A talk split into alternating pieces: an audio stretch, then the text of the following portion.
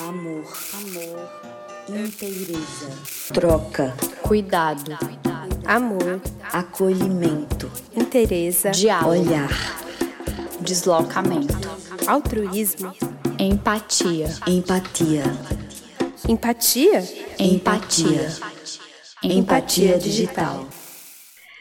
Olá, empatia lovers. Olá, Diana. Oi, oi.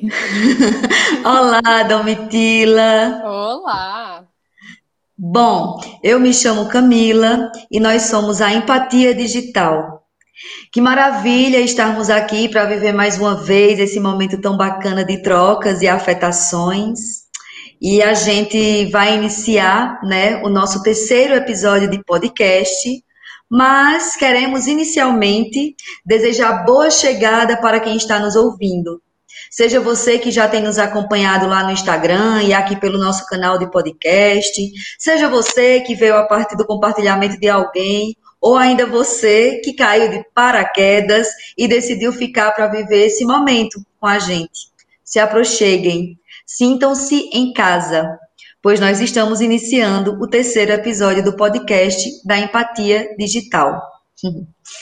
E para iniciarmos o nosso diálogo de hoje, é, nós resolvemos compartilhar com vocês um texto nosso. Isso mesmo. Um texto que foi postado lá no nosso perfil do Instagram, Empatia Digital, e que segue ecoando em cada uma de nós a gente entendeu que não era suficiente, ou talvez o nosso, os ecos do texto pediram para a gente seguir né, um diálogo, e aí a gente resolveu trazer para cá, para o podcast. E aí as nossas linhas lá na postagem dizem mais ou menos assim: Quanto de culpa há em nossas bagagens simbólicas? Qual o peso que carregamos em nossa caminhada?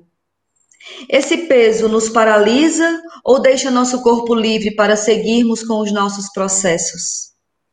O sentimento de culpa parece-nos bem familiar, nada novo, nada exótico. Culpas, isso mesmo, no plural. Passamos tanto tempo carregando-as que não raras vezes perdemos ou nos é retirada a oportunidade de refletirmos o que sustenta as nossas culpas de estimação. A quem elas interessam? Como nos foram impostas? Se deslocamos nossa culpa de lugar, o que é que a gente encontra? O julgamento alheio? O receio de encarar o novo?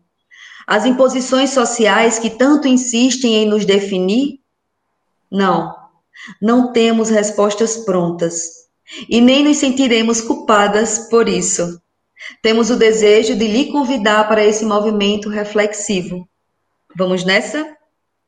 Texto retirado do perfil da Empatia Digital. Uau. Pois, maravilha. Né?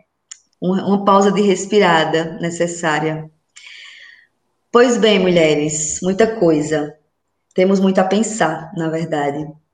Há tanta coisa entrelaçada na culpa que carregamos que muitas vezes ela me chega meio que como uma espécie de sentimento de fachada, sabe? É aquela coisa que está ali mais aparente, é o que a gente vê no primeiro instante, se sente culpada, e aí eu fico meio que num questionamento. Vem cá, o que é que vai além da culpa? O que é que está ali imbricado? Como é que a gente questiona nesse texto lido se deslocamos nossa culpa de lugar, o que é que a gente encontra? E aí, meninas, mulheres, deusas, o que é que vocês acham? Diana, Domitila, quem começa? Ui. Bom. Ai, Camila do céu, mulher. Acho um, um temão, sabia? Eu acho esse texto ótimo. E adoro esse tema também, né? Porque é um tema que, a, que acompanha a gente, né? E eu acho que acompanha a gente, especialmente a gente, mulheres. Acho que a culpa tá na gente quando a gente nasce, né? A gente nasce, tem um pouquinho de culpa junto com a gente, que vai ficando cada vez maior conforme a gente vai caminhando e desenvolvendo. Eu acho que para responder a sua pergunta, assim, né, de que que fica, assim, quando a gente desloca a culpa, quando a gente tira ela da nossa frente, eu acho que fica um tanto de uns discursos institucionais assim mais fortes, né, religião especialmente, e toda uma ideia de mulheres perfeitas, mulheres que não podem errar. E, eu, e aqui eu tô falando de mulheres, né, e tô sendo bem genérica no, no grupo, e eu acho que vai se intensificando em alguns casos, né, diferente em outros casos. É, pensando, por exemplo, em, nesse discurso, nesse estereótipo da mulher negra forte, que nunca pode tá, né, falhar, alcançar, ou que carrega o mundo no braço, né, esses discursos que, a, que acompanham as mulheres negras também, que eu acho que é um assunto que tem a ver com o nosso tema, né. E aí, quando você foi falando, eu fui me lembrando de uma coisa para ilustrar um pouco que que é um, uma fala que eu adoro, de um, de um filme que eu adoro, que é o filme História de um Casamento, que é um filme que tem na Netflix. E eu já, já, já começo a nossa, nossa conversa indicando algo, né? Maravilhoso. Eu Muito adoro bom. esse filme. E ele tem um diálogo, que é um monólogo, de uma atriz que se chama Laura Dern, que ela faz a advogada da Scarlett Johansson, que ela está num momento de separação, né? A Scarlett Johansson com, com o marido dela, que eu esqueci o nome do ator.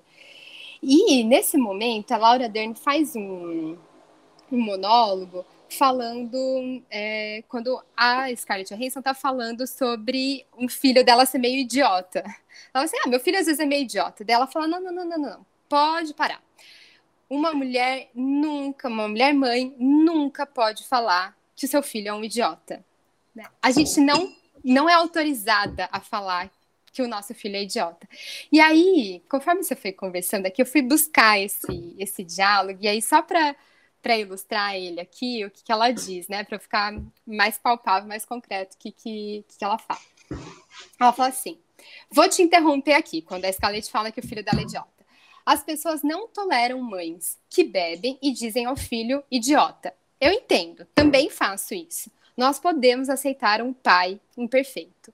O conceito de um bom pai só foi inventado há uns 30 anos. E agora está mais na moda, né? Antes era normal que os pais fossem calados, ausentes, pouco confiáveis e egoístas. É claro que queremos que eles não sejam assim, mas no fundo, nós os aceitamos. Gostamos deles por suas imperfeições, mas as pessoas não toleram essas mesmas coisas nas mães. É inaceitável em nível estrutural e espiritual, porque a base de nossa conversa judaico-cristã é Maria, a mãe de Jesus, que é perfeita. Ela é uma virgem que dá à luz, apoia incondicionalmente o filho e segura seu cadáver quando ele morre. O pai não aparece nem apareceu para trepada. Deus está no céu. Deus é o pai e Deus não apareceu.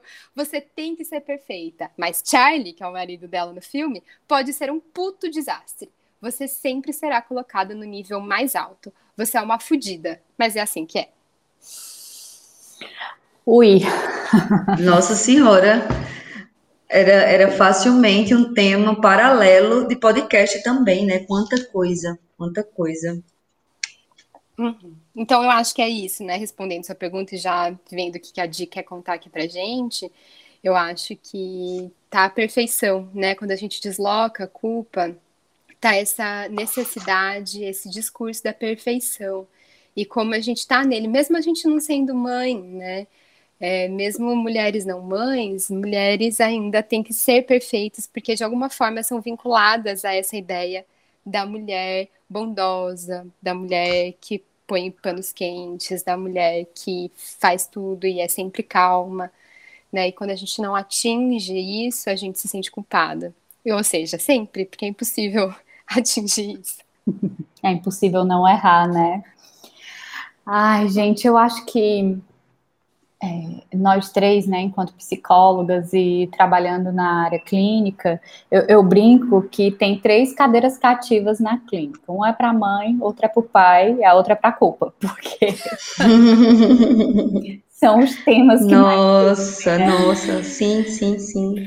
É, não tem absolutamente nenhuma pessoa que eu já atendi ou atendo, né, que, que não tenha trazido esse tema que não traga esse tema frequentemente, o tema da culpa. Agora, eu acho que pensar sobre a culpa implica em pensar a partir de um ponto de vista individual, mas também de um ponto de vista coletivo, como a Domi estava trazendo, né? Porque tem algumas culpas que fazem parte das nossas histórias individuais, sim, mas que de uma maneira geral elas se conectam com esse sentimento que é socialmente produzido e alimentado. Por exemplo, eu posso me sentir culpada por ter tido determinado comportamento, mas quem determina, quem determina que determinado comportamento é digno de culpa não sou eu, né? Uhum. Seja, a culpa ela é uma construção social que implica também é, pensar no período histórico que nós estamos vivendo, né? Elas uhum. vão sendo diferentes. É, a gente está falando dessa situação da mulher, né, da condição da mulher no mundo, de ser nesse mundo, né? Há alguns anos, falar que uma mulher foi estuprada por culpa dela, ou porque ela usou roupa curta, ou porque ela estava no lugar errado na hora errada, ou por qualquer barbaridade desse tipo, não era tão absurdo como é hoje. Então, as mulheres, elas estão iniciando um processo de não se sentirem culpadas por sofrerem violências. E eu digo iniciando porque nós sabemos o quanto é difícil se livrar de uma culpa, principalmente quando ela é uma narrativa global, né? Uma coisa que facilita a gente entender esse aspecto de narrativa global, que envolve um sentimento como a culpa, é a gente observar, por exemplo, a própria palavra e o uso dela. A culpa é uma linguagem própria da criminalização. O culpado, né, a vítima. Uhum. Uhum. Então, assim, Camis, quando você pergunta o que vai além da culpa é, e o que nós encontramos se deslocarmos ela do lugar, a minha resposta é a seguinte: eu acho que a gente precisa ter uma conversa mais nuançada sobre isso, porque essa é uma questão muito complexa. Por exemplo, vou trazer um, um, um tema polêmico aqui, né? É, porque está fácil, né? Isso aqui está tranquilo, então vamos lá. Uma pessoa que trai é, e que não consegue manter um relacionamento monogâmico e se culpa por isso, quando ela afasta a culpa do lugar, ela pode encontrar um desejo que está sendo constantemente reprimido, que é o de viver um modelo de relação que não é compatível com a monogamia. Por outro lado, uma outra pessoa que vive uma situação parecida, né, dessa questão da, da, da traição e tudo mais, ao deslocar a culpa do lugar, ela pode encontrar uma grande ferida. Né? Pode descobrir que trai porque não consegue lidar com as complexidades de uma relação.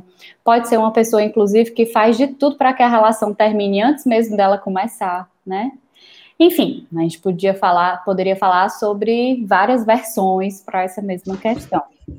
O fato é, tudo isso tem uma questão individual, ou seja, a história de cada uma e cada um de nós, né, vai falar um pouco sobre por que, que a gente, o que é que a gente encontra ao deslocarmos essa culpa, é, mas ao mesmo tempo também é uma questão coletiva, porque o modelo socialmente aceito nessa situação que eu estou trazendo aqui, por exemplo, é o da monogamia. Então, logo vai ser culpado quem não segue esse modelo. Eu estou generalizando aqui, tá, gente? Eu não estou uhum. dizendo o que é, que é certo e o que é, que é errado, mas é só que é, pensando que existem muitas nuances, assim, dessa questão da culpa. Tem gente, por exemplo, que se sente culpado como uma forma de não se responsabilizar. Porque é muito mais fácil falar que sente culpa e aí pronto, já está caso resolvido, eu estou culpado, Sim. não vamos mais falar sobre o assunto. Mas também tem gente que se sente culpado porque sofreu a vida inteira com olhares julgadores, olhares disciplinadores, deterministas. Então, eu acho que é o que a gente vai encontrar quando a gente, vai, é, quando a gente desloca essa culpa, acho que vai depender muito da nossa história também, né? Para além do contexto é, mais geral, mais global. Sim, sim, demais, meninas. E é muito disso, né? Assim, não tem como haver uma resposta única, porque a gente fala exatamente como a gente coloca lá no texto, né? De uma culpa no plural mesmo, a gente fala de culpas, né? E toda culpa carrega uma história, né? E aí é muito interessante a gente parar para pensar nesse processo de pensar esse deslocamento da culpa. Na clínica chega muito, sim, é isso, é bem o que, o que Diana traz, né? A culpa ela vem o tempo inteiro, a todo instante. E aí eu tenho, enquanto psicóloga, pensado muito e refletido muito junto com as pessoas com as quais eu dialogo, com as quais eu me encontro na clínica.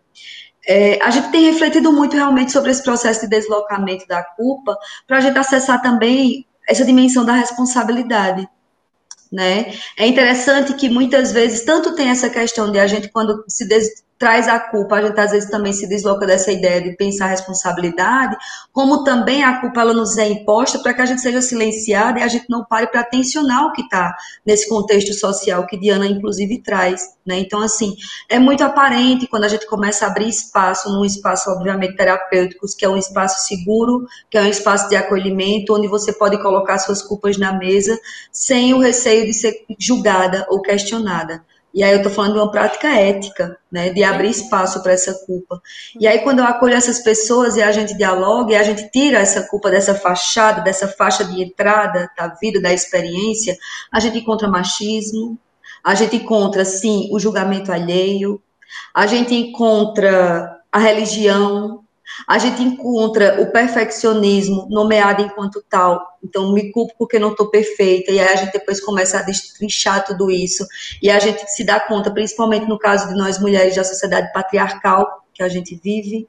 A gente se dá conta do racismo que está por trás dessa culpa.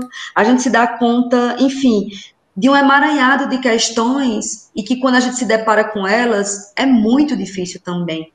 Né? Então, assim, muitas vezes é doloroso quando a gente está nesse lugar da culpa por muito tempo. É um lugar que eu conheço, é uma zona de desconforto que está ali, na qual eu estou inserida há muito tempo. E às vezes, quando a gente desloca essa culpa de lugar e que assusta muito, e a gente se depara com esse emaranhado de questões, a gente se vê também no campo de angústia. Né? Então, a culpa também é um lugar de sustentação em muitos contextos. É quando a gente não tem condições de olhar para o que é que eu tenho que ver agora e agora. Tudo que eu vivi a vida toda, tudo que, eu, que me sustentou por muito tempo foi esse lugar de culpa. Para onde é que eu vou? E a gente se, se encontra né, com esse desamparo. E aí vem, obviamente, que esse movimento, esse, esse lugar singular de pensar como é que eu posso trabalhar com essa questão, como é que eu posso aí assumir uma responsabilidade frente a esse processo de mudança. E assim, vocês sabem que meu romantismo, ele, ele sempre acaba atravessando, e obviamente que atravessa a clínica, e eu vou dizer para vocês, quando uma pessoa ela consegue perceber a culpa desse lugar de fachada mesmo, essa faixa inicial, principal, e ela começa a se dar conta que existem outras questões e começa a acessar essas questões dentro de um processo que nem sempre é fácil, nem sempre é simples, uhum. entre parênteses, quase sempre é muito complexo, é muito difícil, mas ao mesmo tempo é libertador. Porque aí sim existe espaço para o ser, o, meu ser, o meu estar na minha experiência, o meu assumir a responsabilidade frente às minhas experiências e poder peitar alguns lugares. É um desafio, né? E aí é muito desse movimento. Eu estou disposta a assumir o desafio que é me deslocar da culpa ou deslocar a culpa da minha narrativa. E aí vem isso, né? A liberdade de construir narrativas outras a partir desse processo, assim. Enfim. Sim, tem uma coisa que eu acho muito interessante, Camis, é que a culpa, quando a gente se dá conta dela, ela na verdade já vem num processo de construção muito longo, né? Então, por isso que é tão difícil, né? Por isso que é tão Perfeito. Então, nós adultos e adultas, a gente vai para um, uma sessão de terapia e a gente está lidando com culpas que foram construídas quando a gente era criança e a gente não tinha condições de dar conta daquilo. Entender que, né, com toda essa abstração, com toda essa maturidade, que aquilo não era nosso, né? Que aquele toda aquela expectativa que estava sendo colocada não era para a gente dar conta, entender isso é muito difícil para uma, uma criança que ainda não tem a capacidade de abstração, desse descolamento do outro, né? Entender que o que, o que sua mãe e o seu pai diz sobre você não é aquilo que você potencialmente pode ser, é muito grande, é coisa de, de muito tempo de reflexão e de escolamento mesmo. Então, criança muitas vezes não dá conta. Eu estava lembrando, você estava falando, estava lembrando de uma história minha. É, quando eu era pequena, eu era taxada muito pela minha mãe, minha amada mãe, tudo muito resolvido sobre isso. eu estava conversando com ela. Hoje. Beijo, mãe! Beijo, mãe! Eu estava conversando com a mãe um dia desse sobre isso e ela pegou e disse: Eu não falo isso, não. Muito bem resolvido. Lógico que não. Lógico que não. Mas eu estava falando para ela, porque é, quando eu era pequena, eu era taxada de exagerada, às vezes. Bem pequena nas minhas conversas, né, com, com os adultos, porque eu era uma criança intensa. Então, assim, eu não ia falar de um bolo, falando, tem um bolo ali em cima da mesa. Eu dizia, tem um bolo e ele é cheiroso, e ele tem uma cor, e ele tem um gosto, e aquele bolo é maravilhoso, é o bolo da minha vida. Eu dizia muito isso, é a coisa da minha vida. Emocionada. Totalmente, né? E aí eu era, né, taxada algumas vezes como exagerada. Ai, Diana, tá exagerando. Isso é terrível, né? Um adulto chegar para criança que está se sentindo tocada com qualquer coisa que seja, eu estou usando aqui o exemplo do bolo, mas aí a gente é, vai para as emoções, outras. É, é, é, terrível, porque a criança se sente errada. Eu me sentia errada. Quantas vezes, quando criança, eu não me perguntei se o que eu estava sentindo não era errado porque era exagerado. E uhum. como é bonito você trabalhar com uma criança as intensidades dela, as características dela. Ela não precisa ser uma criança adequada. Né? É muito ruim a gente pensar em educar as nossas crianças assim, comportadas, adequadas, né? E o quanto isso poderia ter sido trabalhado, não foi porque não foi, e eu hoje consigo né, lidar com isso, trabalhar com isso. Tem outras questões que eu não consigo lidar, né? Como eu disse, pai e mãe Cadeira, Cadeira cativa. cativa. Mas, assim, o quanto hoje a, esse, isso que era taxado como exagero quando eu era criança, que hoje eu reconheço que era a minha sensibilidade e a minha intensidade, o como hoje isso é importantíssimo para mim, inclusive para o meu trabalho, para minha escuta. Minha uhum. escuta atenta e a, a, afiada. Uhum. Vem daí, de quando eu era criança e enfim, escutava isso. E aí, assim, como é difícil para uma criança lidar com esses rótulos. E aí, por isso que eu digo, quando a gente chega na clínica para resolver, não só na clínica, né? Quando a gente vai se dar conta com as, dessas nossas questões, vai resolver com algum, alguma hora da vida, porque alguma hora da vida bate e a gente vai resolver. Não é fácil porque é grande, porque já tem uma história, porque já tem uma complexidade por trás disso. Eu tô adorando escutar tudo que vocês estão dizendo, mas eu queria problematizar um ponto, assim. É, pensando na culpa como ter um alvo, sabe? Assim, quando a gente pensa em culpados e culpadas das coisas, a gente tem o que fazer com aquilo, com a dor, com a felicidade, com a inadequação, entre aspas, né, com as coisas. Então, sei lá, se a gente é culpada porque a gente se, né, não sei, acha nosso filho idiota, a gente vai ficar falando que a gente é péssima mãe, por isso que, né, não sei, a gente tem algo concreto na mão para ser feito. Eu fico pensando aqui o quanto é difícil também deslocar a culpa e ficar sem nada, sabe? Sem, ficar sem um alvo. Porque quando a gente culpa, seja eu mesma me culpando ou falando, ó, oh, o motivo do meu sofrimento é ele ou é ela e tem uma pessoa ali e algo que aconteceu, uma cena, uma situação, uma fala, alguma coisa do tipo, eu encontro um outro alvo, né? E aí eu tenho manejo, eu tenho com que trabalhar, eu tenho elementos. Quando a gente tira a culpa, a gente também tira o, que para onde focar, para uhum. onde sabe, para onde mirar de alguma forma.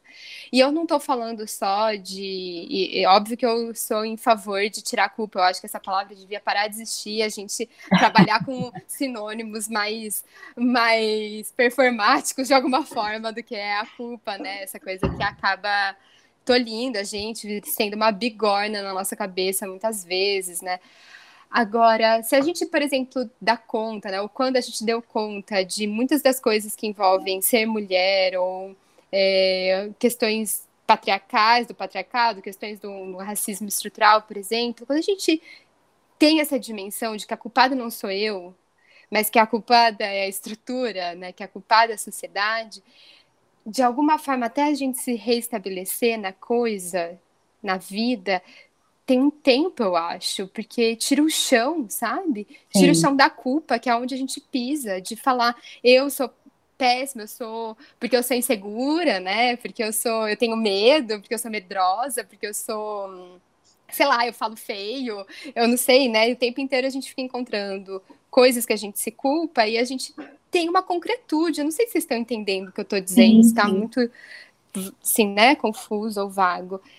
E aí, quando a gente percebe que isso é um sintoma do patriarcado, por exemplo, ou de que, né, pessoas homens negros, por exemplo, têm medo de entrar no, no, banco e a culpa não é deles porque eles são negros, mas é do banco porque é uma instituição toda problemática, né, na base.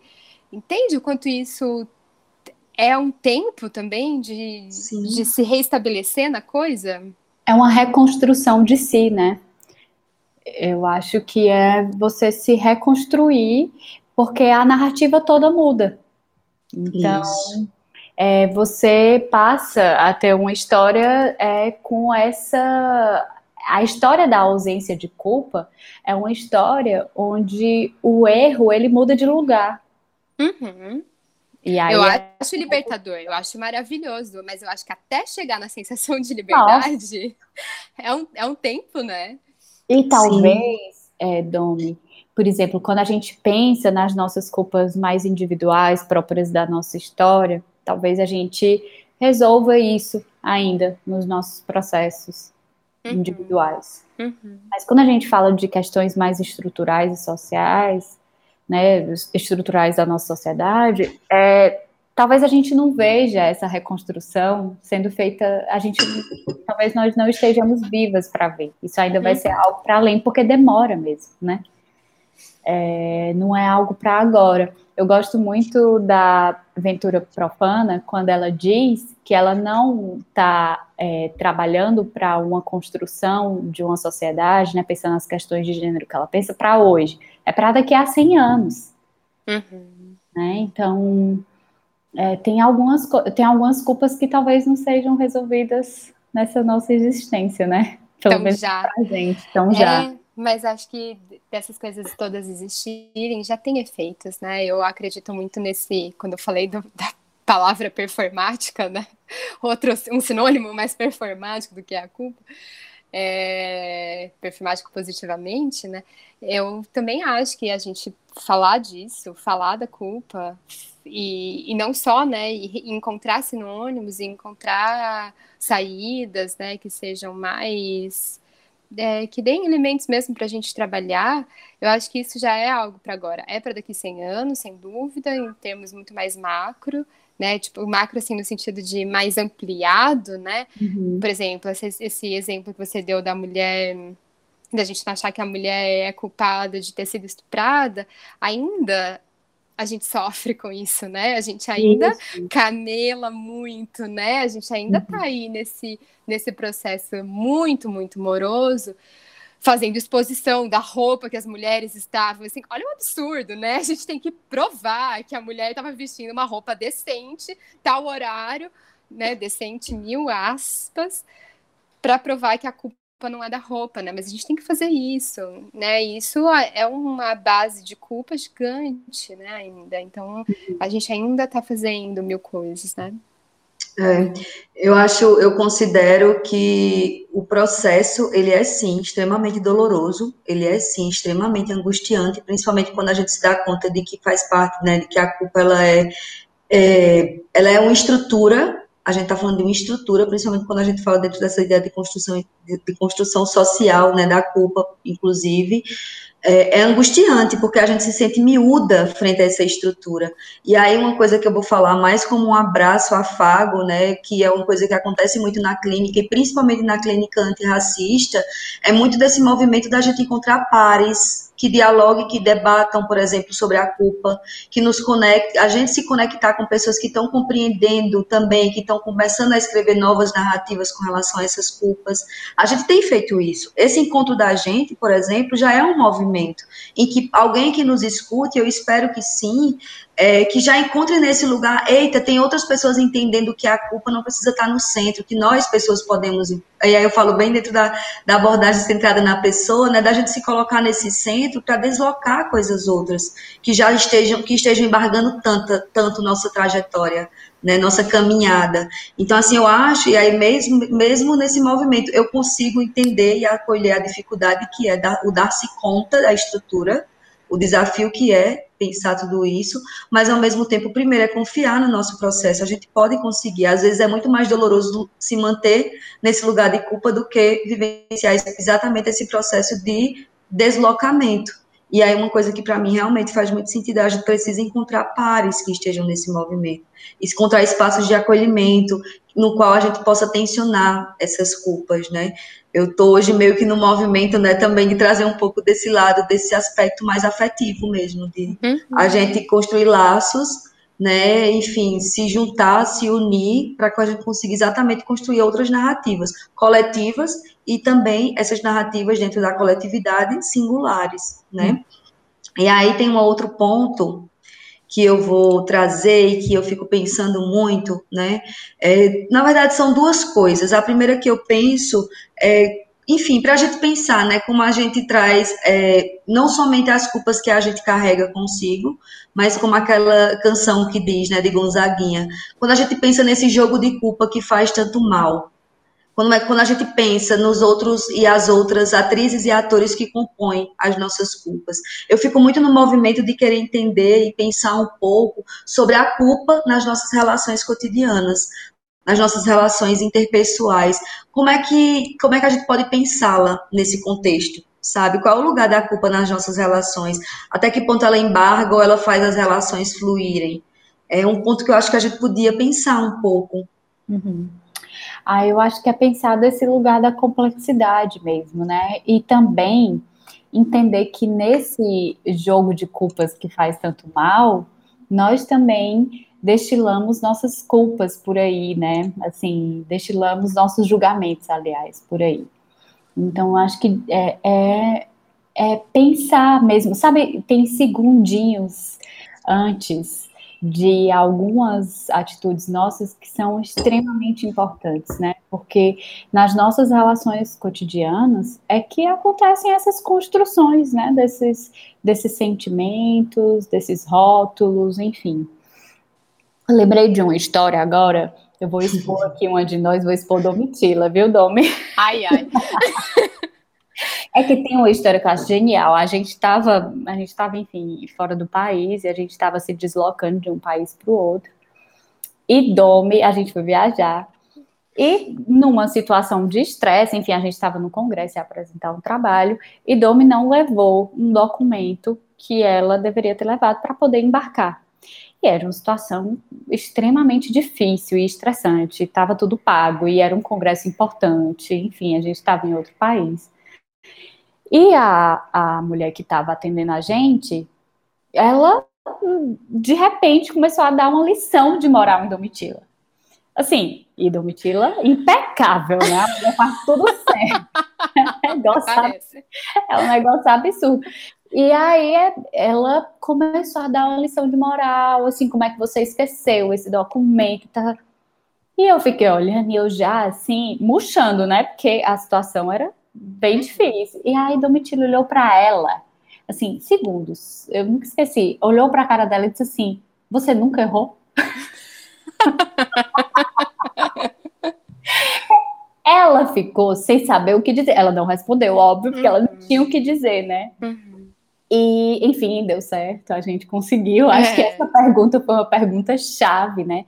Foi. Porque é uma pergunta que eu acho importante quando a gente pensar nessa, nessa culpa nos, no, nas nossas relações cotidianas, eu acho que vale muito a gente pensar exatamente nesses nossos julgamentos.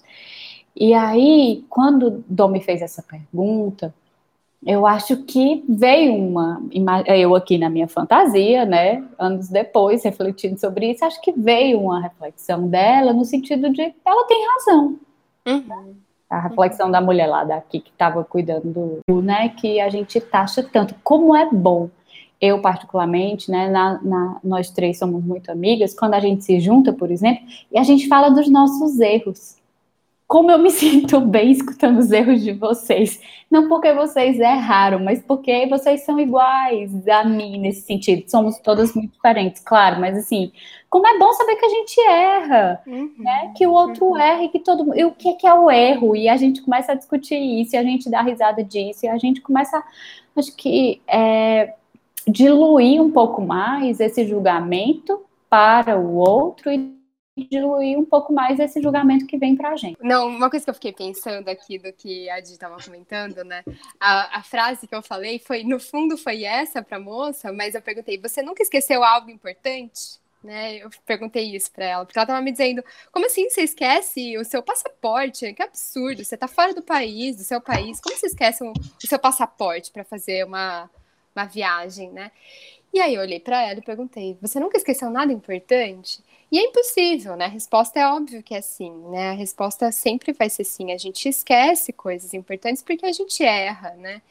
E quando a Di traz isso, que quando a gente se encontra, a gente, nós três, a gente fala dos nossos erros e é muito bom, eu acho que tem essa, esse caráter de humanizar, né? De pensar, puxa, não sou só eu, né? Eu não erro sozinha, elas também erram, que bom.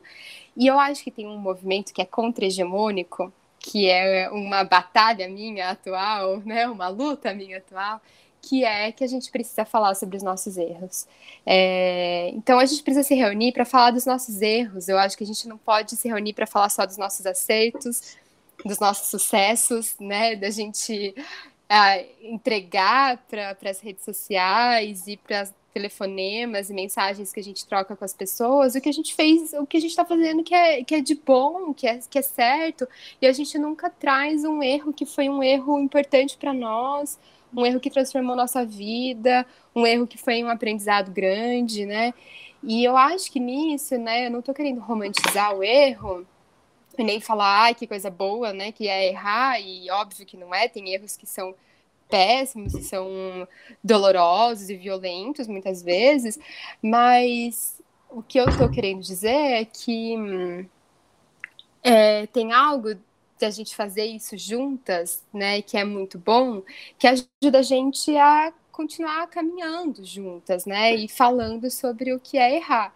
E além disso, tira um, um algo que eu acho que é uma característica forte da nossa sociedade individualista, que é a gente tem que fazer tudo só, a gente tem que acertar só, e o nosso acerto, nosso sucesso, ele só é muito louvável quando a gente, né, a meritocracia, a gente conseguiu, fez, fez, fez, fez, conseguiu, depois de muito esforço, um empenho solitário, né, e é só a solidão, a, né, o estar só no caminho do sucesso que faz um sucesso ser realmente bom. A gente não faz um super sucesso, a gente não celebra algo muito bom quando foi em coletivo, quando foi uma equipe é bom mesmo, é quando a gente acerta e vai na frente sozinho.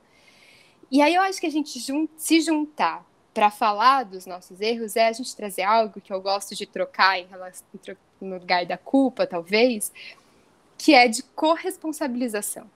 É a gente estar tá juntas, é a gente errar juntas e nesse erro juntas a gente ter né, efeitos desse erro juntas, e isso dilui, isso não fica só em mim, isso não é sofrido só para mim, e quando a gente acerta, a gente acerta juntas, e a gente ganha as coisas juntas, né, assim, nada do que eu faço, embora eu esteja na pandemia, em lockdown, sozinho na minha casa há um ano, eu tô fazendo sozinha, entendeu? É impossível, eu tô fazendo com uma mutirão de gente junto comigo, né? Vocês que estão comigo pra caramba. Então, assim, como a gente né? E isso é corresponsabilizar os efeitos, as coisas, os passos, os passos que deram mais ou menos certo, os passos que deram certo, os passos que deram errados, mas é corresponsabilizar ao invés da gente ficar encontrando os culpados, né? E quando uma mulher olha para mim e fala, você nunca fez nada de errado, né? Eu falar, me ajuda a acertar, então.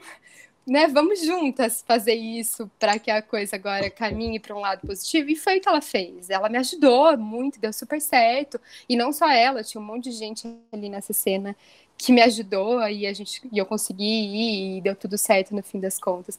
Mas isso para mim isso é mudar a narrativa né? Isso é construir outras narrativas de, de coletivos de estar junto e tirar o peso da responsabilidade da culpa só para mim. E do sucesso também só meu né? Para mim não existe isso né? Uhum. é, e aí uma coisa somente para complementar um pouco que fiquei aqui pensando é que muitas vezes o que a gente chama de erro na verdade, é o inesperado, porque sempre espera-se de nós, muitas vezes espera-se de nós determinada postura, determinado comportamento. E aí o que é inesperado, socialmente falando, às vezes é colocado e taxado enquanto erro. E aí já é pauta para um outro momento, né? Pensar uhum. o que é o erro, né? É, e aí vem um outro ponto também, para além dessa reflexão sobre o que às vezes parece erro e inesperado, é também o que deveria ser. Né? A gente às vezes fica nesse campo do deveria ser e aí a gente silencia o que de fato é. Aí às vezes o que de fato é é considerado erro e por isso que a gente silencia tanto o que se é, né? Então assim é um ponto que eu fiquei realmente tocada e pensando, né? O que é esse erro? Essa ideia da culpa, ela carrega essa, essa, essa ideia de erro, né? E aí, talvez, se o erro for o inesperado, que eu possa seguir errando. Agora, se o erro for um, um grave equívoco, um, e a gente é muito importante a gente destacar isso. A gente está vendo muitos equívocos sendo cometidos, né? E a gente não pode deixar de pensar nesse tipo de erro. E a gente precisa pensar até que ponto o que eu estou fazendo é erro ou é realmente inesperado. Talvez seja um ponto importante para se pensar né? E por fim, uma coisa que eu fiquei pensando, trazendo Gonzaguinha de volta, né? Esse jogo de culpa que faz tanto mal, é porque muitas vezes nas relações, por exemplo, afetivas, amorosas, digamos assim, um a um, dois a dois, três a três, enfim, depende muito né, da quantidade de pessoas das relações. Mas vamos tomar como um ponto de partida um relacionamento X e as pessoas envolvidas nesse relacionamento acontece determinada situação e fica-se nesse jogo de culpa. Você fez isso, você fez aquilo, e eu isso, e eu aquilo, e a gente perde a grande potência que há de se desenvolver um diálogo bacana dentro de uma cena, uma cena de conflito. Porque não é sobre não haver conflito, né? Mas muitas vezes a gente fica nesse jogo de culpa, né, quando a gente está vivendo determinadas relações interpessoais, e a gente estanca nesse lugar, porque uma vez encontrada a pessoa culpada, a sentença final é dada. Então, né, como a gente pode também deslocar essas culpas das nossas relações para que a gente consiga exatamente avançar no diálogo, avançar, enfim, avançar dentro não de uma perspectiva sempre linear e de, não querendo colocar nessa, nessa questão de hierarquia do processo, né? Mas realmente de se pensar até que ponto a gente não estanca quando a gente só joga, faz só brinca do jogo de culpas, né? Num diálogo e numa discussão. E aí tem uma última questão que eu acho que eu posso trazer, pegando um pouco em embalo já de tudo que a gente vem conversando, e que eu acho que a gente já pode trazer né, para esse caminho final, é, um ponto, né? Em pensando esse processo de deslocamento. Será que é possível encararmos as nossas culpas de frente? Chamar para tomar aquele chazinho e produzirmos outras formas de seguir? Eu acho que a gente já trouxe um pouco disso, mas eu queria que a gente fizesse só um bate e volta rapidinho, sabe? Para a gente finalizar dizendo: vem cá, culpa, senta aqui um pouquinho comigo e daqui a pouco tu vai. Né? Como é que a gente pode viver isso? Eu acho que não só é, é possível, como é necessário, mas também ao tempo, né, de cada uma de nós, de uhum. cada um de nós é, com tempo, com cuidado, porque, como também foi colocado aqui, é, algumas culpas nos sustentam, né? São fundantes. Então, acho que a gente vai mexendo com calma, vai pensando se dói, se afeta. Tem algo para a gente pensar, para a gente deslocar. Eu adorei que você trouxe essa palavra. Eu acho essa palavra ótima. Arrastar os móveis, né? Deslocar as coisas do, do lugar. Eu acho ótimo. Então é isso. Acho que é possível, é necessário, com cuidado e tempo, paciência e também juntas, né? Juntos a gente fazer isso, não fazer sozinho também é, é importante. Não que às vezes não seja necessário fazer sozinha, né? Mas é bom termos umas às outras, né? Isso. É, eu concordo com o Di Acho que é isso. E acho que, trazendo o que Camis falou, é encontrar os nossos, nossos pares, né? Os nossos laços afetivos para fazer isso. Porque eu acho que é um processo doloroso demais, mesmo. Então, acho que a gente tem que saber, primeiro de tudo, como e com quem fazer isso, né? Eu acho que quando eu trago que a gente tem que estar sempre juntas com as pessoas, não significa estar na companhia sempre mas saber que existem, né? E só da gente saber que temos pessoas, pessoas seguras, confiáveis, amorosas, a gente já já, já é muito, já é enorme, já é a maior coisa da vida. Né? Sim, sim, maravilhosas, demais. É, eu aposto sim no deslocamento da culpa e eu aposto no deslocamento cuidadoso, no deslocamento acolhedor, num deslocamento, a gente não precisa mudar todos os móveis de uma vez de lugar, né? A gente pode mudar um pouquinho aqui, e se a gente sentir a necessidade de mudar outro móvel ali, a gente vai e muda, né? A gente não tem para que mudar tudo de uma só vez, né? Mas o processo de deslocamento, essa conversa com a culpa, e de repente o renomear de uma culpa, né? A gente pode começar pela linguagem, né? Pelo discurso, a gente pode começar. O que é que eu estou chamando de culpa? Talvez a gente possa pensar para a gente começar essa brincadeira de deslocar, né? Fazer quase um jogo de cadeiras, das cadeiras com a culpa e sair deslocando um pouquinho ela de lugar, né? Bom, é muito valioso, gente, ouvir vocês, é muito valioso trocar, né? E que bom que a gente pode garantir esse espaço de troca. Né, em tempos tão duros, em tempos tão dolorosos. Eu confesso que em alguns momentos a, a, travou um pouco a garganta enquanto ouvia vocês, né? Porque é muito desafiador, inclusive, é não carregar uma culpa nesse momento tão duro que a gente vive, né? Em que a gente pensa de por não estar sendo produtiva, por não estar dando conta das coisas maravilhosamente bem, por não estar sempre com algo pronto para postar feliz no Instagram, a gente se sente, acaba se sentindo culpada, né? Mas que bom que a gente consegue garantir um espaço exatamente para a gente se livrar um pouco desse lugar, para a gente fazer esse deslocamento acontecer de fato, né?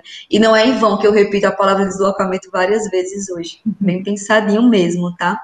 Pois bem, Poderíamos passar horas aqui? Poderíamos, mas eu acredito na importância dessa pausa que vem após tantas coisas ditas, ouvidas e sentidas, né?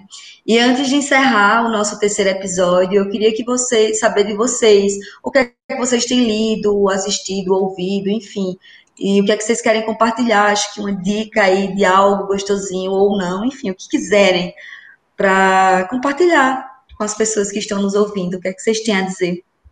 Ah, então tá, eu vou começar. Eu tô lendo um livro, ainda não terminei, mas já vou indicar porque eu tô gostando bastante.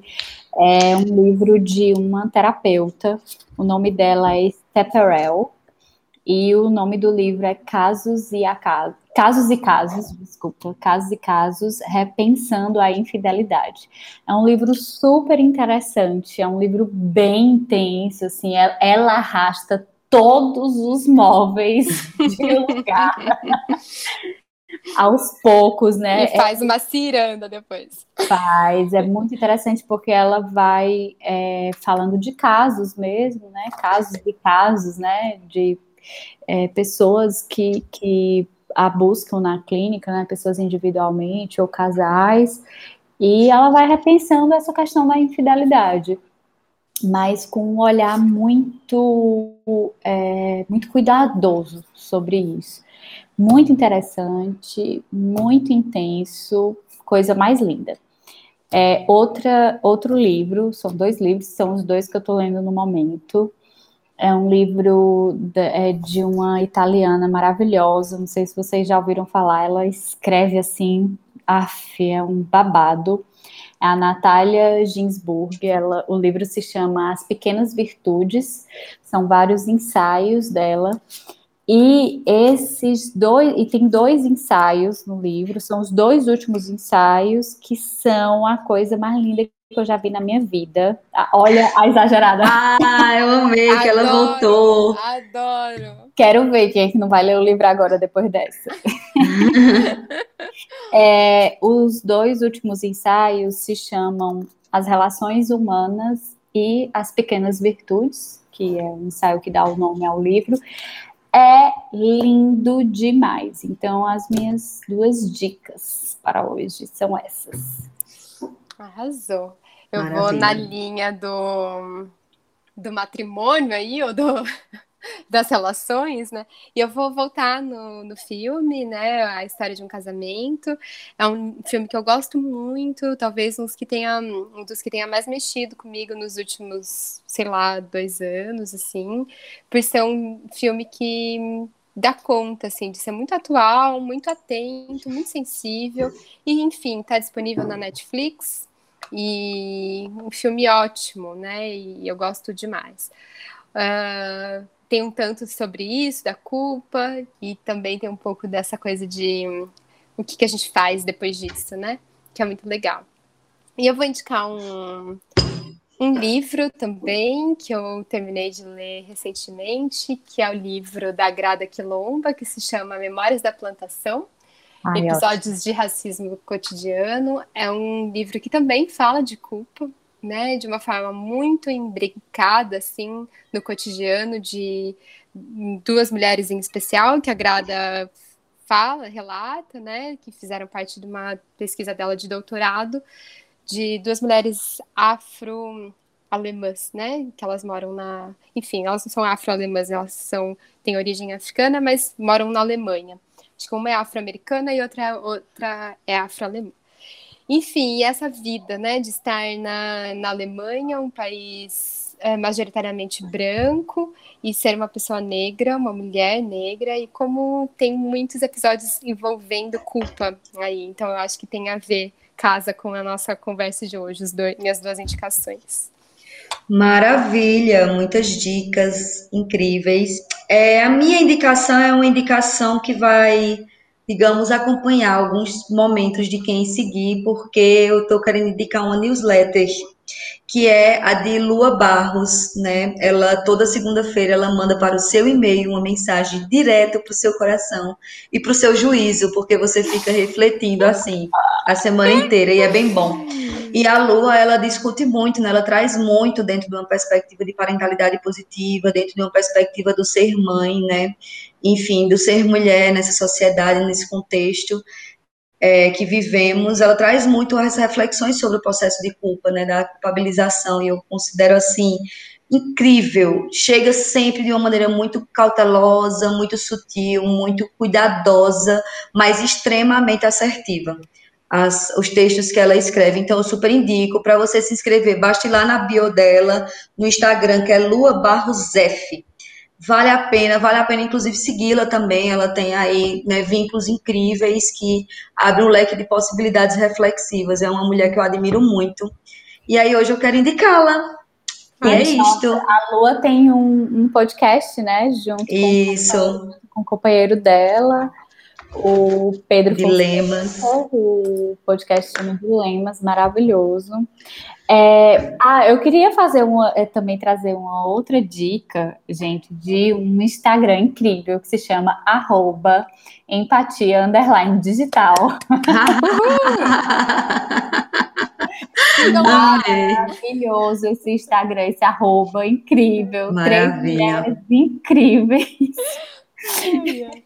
Dialogando. Dialogando. Nos sigam, curtam Pois e compartilhem, bem. mas só se gostarem. Não Sim, vão gostar, sim. né? Então, Pois maravilha, gente. E é assim, com esse saborzinho de quero mais, que encerramos o nosso encontro, né? Nosso terceiro encontro. É, muito obrigada a quem está nos ouvindo, quem esteve, quem está nos ouvindo. Para quem está chegando agora, aquele convite, né? Vamos seguir com a gente. Vai ser um prazer agregar mais gente na e com a empatia digital. Sigamos, se cuidem, fiquemos em casa, aquelas e aqueles que podem, né? Vamos fazer com que as coisas se desloquem, vamos assumir as nossas responsabilidades nesse processo de cuidado coletivo, né? Um beijo, um abraço, Beijo. até a próxima, gente. Tchau, tchau. tchau! Bye.